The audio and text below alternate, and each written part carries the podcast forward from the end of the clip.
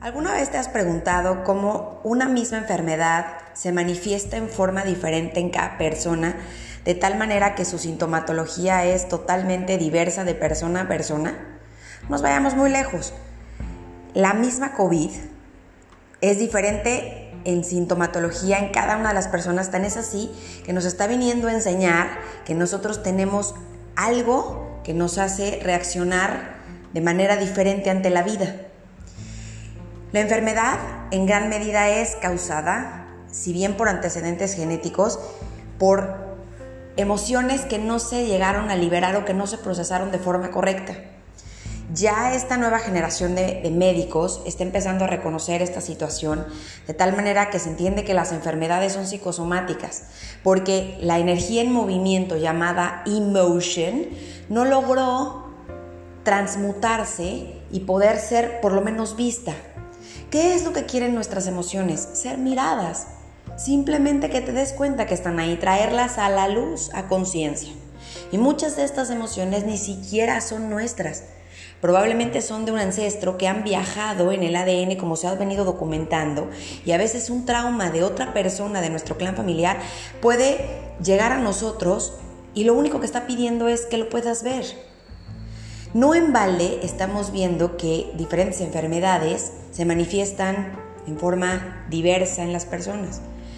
Si bien todos podemos sentir este miedo tan grande de sentir el que te ahogas con la COVID, que ese es el principal síntoma agudo que tiene esta enfermedad, la realidad es que no todo mundo lo va a experimentar.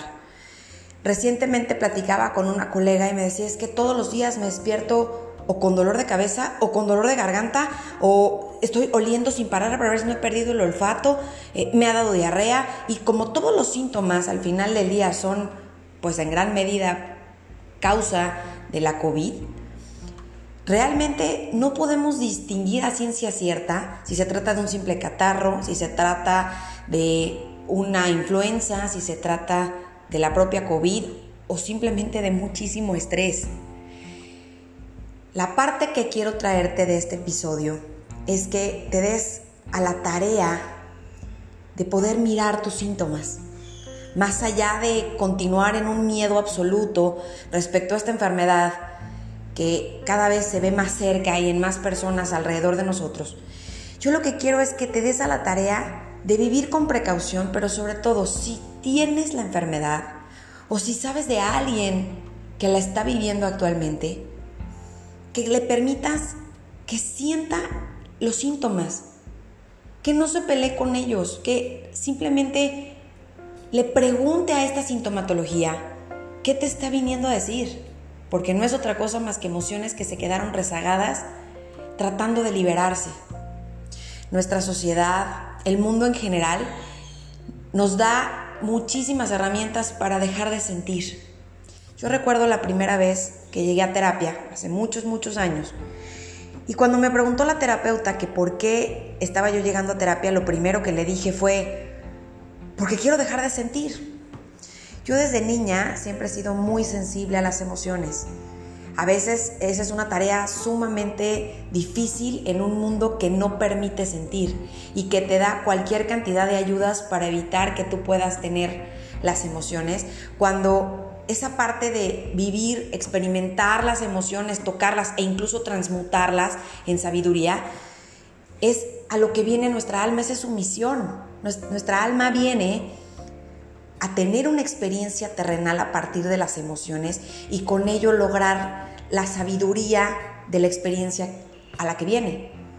Cuando nosotros venimos aquí, pues lo primero que empezamos es no llores, no, no es que no se debe de llorar, no, no, no, a ver, tranquilo. Y todo esto aunado al cúmulo de medicina alopática que ni siquiera nos permite que, que podamos enfrentar los síntomas de la enfermedad que sea, no, solamente de, eh, de la COVID, sino de cualquier enfermedad, nos lleva a no conectarnos con nuestro propio cuerpo, a no saber qué es lo que nos está tratando de decir. El cuerpo es sumamente sabio y se autorrepara si le damos el permiso, si nos permitimos que esas emociones que muy probablemente se quedaron muy estancadas, porque cuando fuimos niños no se nos permitía expresar nuestras emociones, porque generamos mecanismos de defensa para enfrentar la vida que hoy esos mecanismos de defensa no nos sirven más. Si tú te das a la tarea de empezar a sacar poquito a poco estas piedritas que se empezaron a acumular en el corazón y permites que se liberen todas las emociones que se quedaron estancadas desde hace mucho tiempo, eso te va a permitir también tener una vida mucho más sana. Nadie habla de esto. Todo el mundo nos habla de la cantidad de precauciones físicas que tenemos que agotar para no enfermarnos, incluyendo vitaminas al por mayor. Pero nadie nos habla de nuestra forma de pensar y nuestra forma de sentir. Si en el momento en el que viene una emoción tú la rezagas, esa emoción simple y sencillamente se va a quedar atorada y no, no va a traer otra cosa más que enfermedad el día de mañana. Y puede ser una enfermedad tan escandalosa como el cáncer o algo tan sencillo como un dolor de cabeza. Abracemos nuestras enfermedades desde entender que son un reflejo de cómo nosotros pensamos y sentimos. Si ahora que tengas el síntoma más mínimo, esperando que no sea una enfermedad ni crónica ni grave, logras poder aterrizar estas ideas y simplemente entender que es emoción que está logrando salir. Y le preguntas, ¿qué me vienes a decir?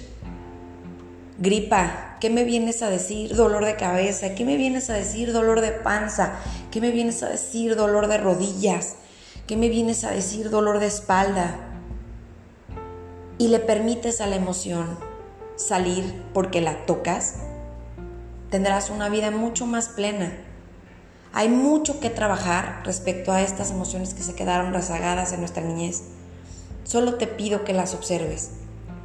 Date a la tarea de observar todo lo que está dentro de tu cuerpo conectándote con él y dándote cuenta cómo el mundo lo que nos invita es a dejar de sentir cuando lo que venimos a hacer nuevamente es a vivir esta experiencia tocando nuestras emociones e incluso llegando a transmutarlas en sabiduría. Hazte estas preguntas nada más y me cuentas cómo te fue. Te abrazo.